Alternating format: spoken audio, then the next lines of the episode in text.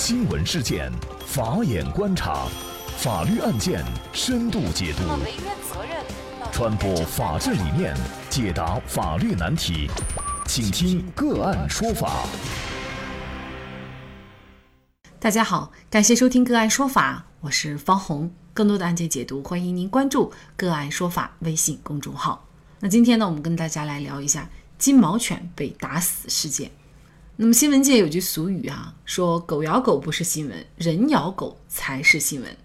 那么大概意思就是说呀，狗咬狗是司空见惯的事，没什么稀奇的。可是人要是咬了狗的话呢，那就很奇葩了。那么这条打引号的咬狗新闻呢，就发生在一周前，六月二十四号，广东省佛山市顺德区一名男子因为金毛咬死自家贵宾犬，就乱棍将金毛犬活活打死。权威消息来自佛山警方的通报如下：六月二十四号上午，幺幺零接报，顺德区龙江镇一小区内，一名男子打死了一条金毛犬。接案以后，派出所民警迅速赶到现场处置。民警现场了解到，带犬老人王某德，七十一岁，江西人，他的一条金毛犬在小区咬死了一只贵宾犬。随后呢，贵宾犬的主人何某民，二十二岁。浙江人赶到，情绪激动，就持棍棒等物追打金毛犬，将金毛犬打死。七月一号，广东省佛山市顺德区公安局在官方微博通报这一事件的最新进展。因为死亡金毛犬价值初步估价超过五千元，目前正在向物价部门申请核价。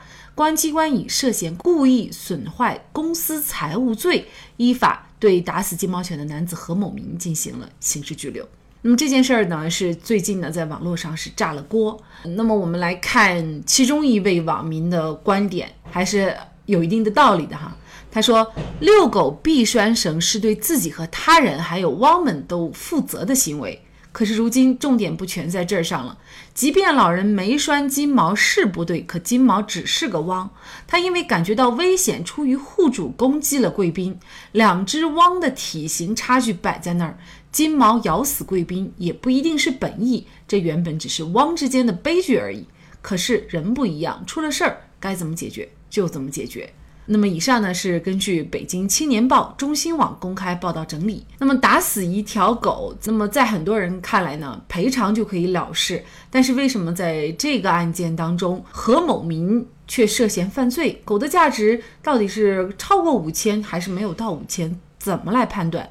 事发有因，金毛先咬死了贵宾犬。那么，金毛犬的主人在咬死贵宾犬的这个事件上，又该承担什么样的责任？就这相关一系列的法律问题，今天呢，我们就邀请云南天外天临沧律师事务所主任汤光仁律师和我们一起来聊一下。汤律师您好，主持人好，大家好，感谢汤律师。打死金毛犬的男子何某明呢？现在是因为涉嫌故意毁坏公司财物罪被刑事拘留了。那么通常呢，我们普通大众啊可能会觉得打死一条狗最多就是一个赔偿责任，怎么还会涉嫌犯罪呢？那么这个也请唐律师给我们解释一下。那关于为什么会涉嫌犯罪呢？我们看了，就是说从通报的情形来说，这个拘留呢，只是说有这种犯罪的嫌疑，最终是否构成的话，可能还有很多其他的要件呢，需要进一步认定。而且，呃，我认为的话，结合这个案件性质来说，以及这个情况，认定他最终构成故意毁坏财物罪呢，可能会存在比较明显的争议。这个案件的话。还是不按照刑事案件处理是比较合理的，按照行政案件处理是会比较合理、比较适当一些。但为什么我们对于它构成刑事犯罪持有比较大的一个争议呢？因为构成刑事犯罪呢，在在就是我国任何省份的话，以及基本的法律规定，它都必须要达到一定的数额损失标准。那么这个数额损失标准呢，也不是随便说大家按照一个简单的认定或者常识的认定就可以的，在很多情况下都是需要进行法定程序的司法鉴定或者认证骨架的。那么这个又是另外一个问题，就是狗这个东西，因为我们知道，比如说一头牦牛、一头羊啊、一头猪，它肯定是有市场价的，那么它的市场价也是比较明确的，大家都是熟知的。那甚至你去偷一头牛、偷偷一只羊或者偷一群羊，那么直接可以认刀切罪的。但是狗我们比较少见，为什么呢？其实刚刚说到的牛啊、羊啊、猪啊，我们认定它的价格，在市场认定的时候是按照它的肉价来认定的。就这种东西是作为普通生活商品来流通的。那么狗就有一个特点，我们知道，如果把它当做一种特别的宠物来评价的话，它的价值可能非常非常高。你比如说像以前的话啊，有不种大家炒的，比如藏獒，大家也都炒过一段时间，那名贵的时候到几百万一条的。但如果按照刑法进行司法鉴定的时候，我们对于这种品种，你说什么一个狗协会啊，或者一个什么什么犬协会，它是没有司法鉴定资质的。不管它的血统那些问题的话，这都是炒作中的概念。在刑事司法认定的过程中，其实更多的应当倾向于狗价，就是只能把它当做狗肉来认定。那么一条狗的话，不论怎么样的话，可能它的价格，因为一般来说的话，故意毁坏财物，在很多地方都是五千块钱作为立案标准，就是损失的金额。那么你这个一个方面是很多狗肉的话都难以达到五千块钱，就一只狗按狗价肉来算。另外一个的话，那么如果按照肉价来说的话，打死了肉还是在的呀，这个东西又要怎么来认定？那么第三个方面呢，就是大家很多人会提到，确确实实很多时候在这个啊宠物的圈子里面，那么一条狗它可能的价格是很高的，啊，也就像我们刚刚说的藏獒的，它甚至有几百万都还不卖的。但我们现在也知道，很多藏獒都已经都流浪了，没人要了，它叫一文不值啊。呃，那么另外一个呢，就是大家在考虑到说，哎，是不是我们买过来这个狗，它当时都是花了呃一两万，还说是好几千？哎，那个两三千等等，那么是不是我们就应该认定它至少超过这个价值？这也不是这个概念，因为我们认定一个东西它造成了损失的话，是按它当时的状态呀，就跟我刚刚说的藏獒一样，你可能几百万买进来，到最后的它是流浪了，成为无主的了，你只能够按肉价来定了，你怎么来能再去定定它几百万呢？你只能够按照他案件发生当时的鉴定结论来考虑。所以说，我们觉得在本案中的话，第一个的话就是说打死狗。如果狗按照我们刑事司法的要求的话，可能更倾向于是按照狗肉价来进行鉴定。我们也看到公安机关在委托物价部门进行稽核，那么这个东西应该也都是按照这个肉价来考虑，很难按照说什么特别品种来考虑。那么第一个的话是它的金额就是活体的，可能你也算不到那么高。另外一个呢是，即或说它的金额达得到，但是这个肉还在啊，这种损失状态在刑法故意毁坏财物中应不应当评价？我们觉得争议会比较大。而根据刑事司法迁移的原则和罪行法定的原则的话，这种案件，呃，就把它按照刑事案件处理的话，可能不是一个好的风向，也不是一个这个严谨的做法。我们觉得呢，鉴于这种行为，就是打死狗这种行为本身可能是有不当的。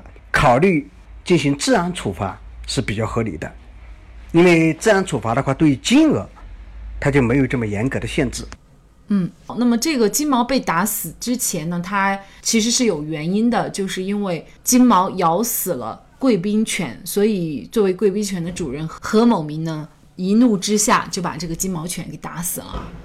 在咬死贵宾犬这件事情上，那么金毛犬的主人他又该承担一个什么样的责任呢？对于双方来说，这种都是一个财产。那么是一个财产呢？我们刚刚说的，按照刑事司法，它是非常严格的程序才能够作为刑事案件的证据。但如果说处理民事纠纷是按照民事证据，刑事案件是属于排他的证据，严格的证据标准；民事案件的证据的话，是属于一种优势证据，就是我们认为第一个，这证据关于这个事实基本上合理了。啊，能够达到到优势的情况，我们就可以认定。另外一个呢，在证明责任和证明标准上面的话，也有不同，在最终处理方式上也有重大的不同。最典型的就是有一个和解的问题。啊，就首先我们觉得双方都存在一个侵权啊，在民事责任上，双方都存在一个相互赔偿的义务。但是这个赔偿金额的话，第一，双方可以举证，比如说是像金毛犬的，呃，这个主人他说，呃，我这个当时买出来，呃，买小狗就是这么多钱。那么，嗯，可能贵宾犬也可以主张说，我当时买小犬就是多少钱。那么我们日常的这个情况，都由法官综合来进行评价。这个时候呢，他们会参考这种证据，做出一个相对公允的裁判，这种是民事中对于价值的认定。结果说民事官司打完了，也不能把这个证据用于刑事案件去指控，因为他使用了不同证据标准得出的案件事实。那么这个事件一出来呢，广大网友都非常关注这个事儿。那么这个事件当中，到底谁做的不对？到底谁在理？在道德层面以及狗的管理方面啊，也引起大家的讨论。那么您怎么看这个问题？呃，一提到狗的问题，大家好像都比较复杂。一个方面，我们经常比较常见的，你看有狗肉节的时候，爱狗人士去堵那些狗，要想救下来那些狗。那我们那时候看到狗的话，就是马上要成为盘中餐的样子，很可怜。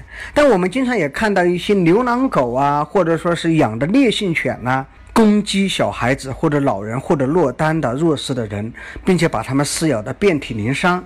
这个时候，我们又发现这些狗还是具有了动物的属性，很凶残，对于社会很危险。我们又希望的话，城管部门、公安部门尽快去清理它们。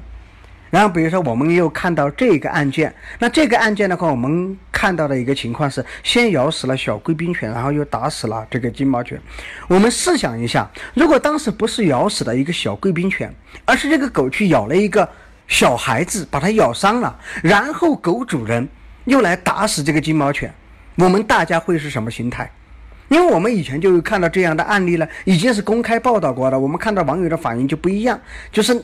两只黑背啊，去扑咬这个一个小孩子，而且咬得非常惨。最后民警到现场，直接就把他枪毙掉，把两个狗就打死掉了。那你说是这个其他的？我们从网上看到，大家都是一片叫好啊。狗主人的话也没有说我还要索赔啊，还是什么样的？因为这个时候的话，他可能还要构成，如果小孩子是重伤，还有可能过失致人重伤，还有刑事责任的问题呢。所以说，我们觉得对于狗的情感，大家都是比较复杂的。但是我们对于他们的处理的话，应该更多理性和规范。第一个呢，养狗的人员，尤其是烈性犬、大型犬，严格的啊办理规范和登记。第二个的话是这个在日常管理，包括遛狗的时候，应当严格做好防范措施。而且我们也知道，在民事侵权的过程中，狗咬人这种动物侵权的话，适用的也是严格责任，就是只要是你咬到他人，不能够证明是别人故意来兜的，拿给他咬的，那你都是要承担责任的。就是我们觉得，在日常管理过程中，对于狗主人的话，也应该在规范和责任上的话有所倾斜，那么以确保大家都能够和睦共处。那么说说我自身的经历哈，嗯，作为我自己来说呢，每每遇到两条狗相遇的时候，非常激烈的这种对轰，还有打架的这种场面的时候呢，其实我自己内心总是胆战心惊的。因为呢，我确实会很担心，就是其中有狗会挣脱狗绳，然后发生一些过激的行为。